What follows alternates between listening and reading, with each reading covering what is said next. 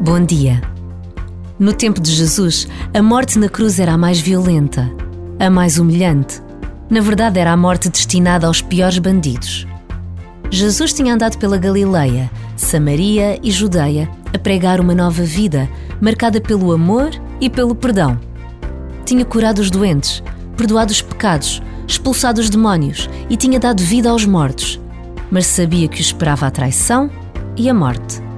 Abandonado pelos seus, preso e maltratado, Jesus carregou sua cruz e morreu numa cruz. Hoje é o dia em que todos somos convidados a conhecer a história deste homem, a acompanhar a sua via sacra, a fazer silêncio perante a sua morte.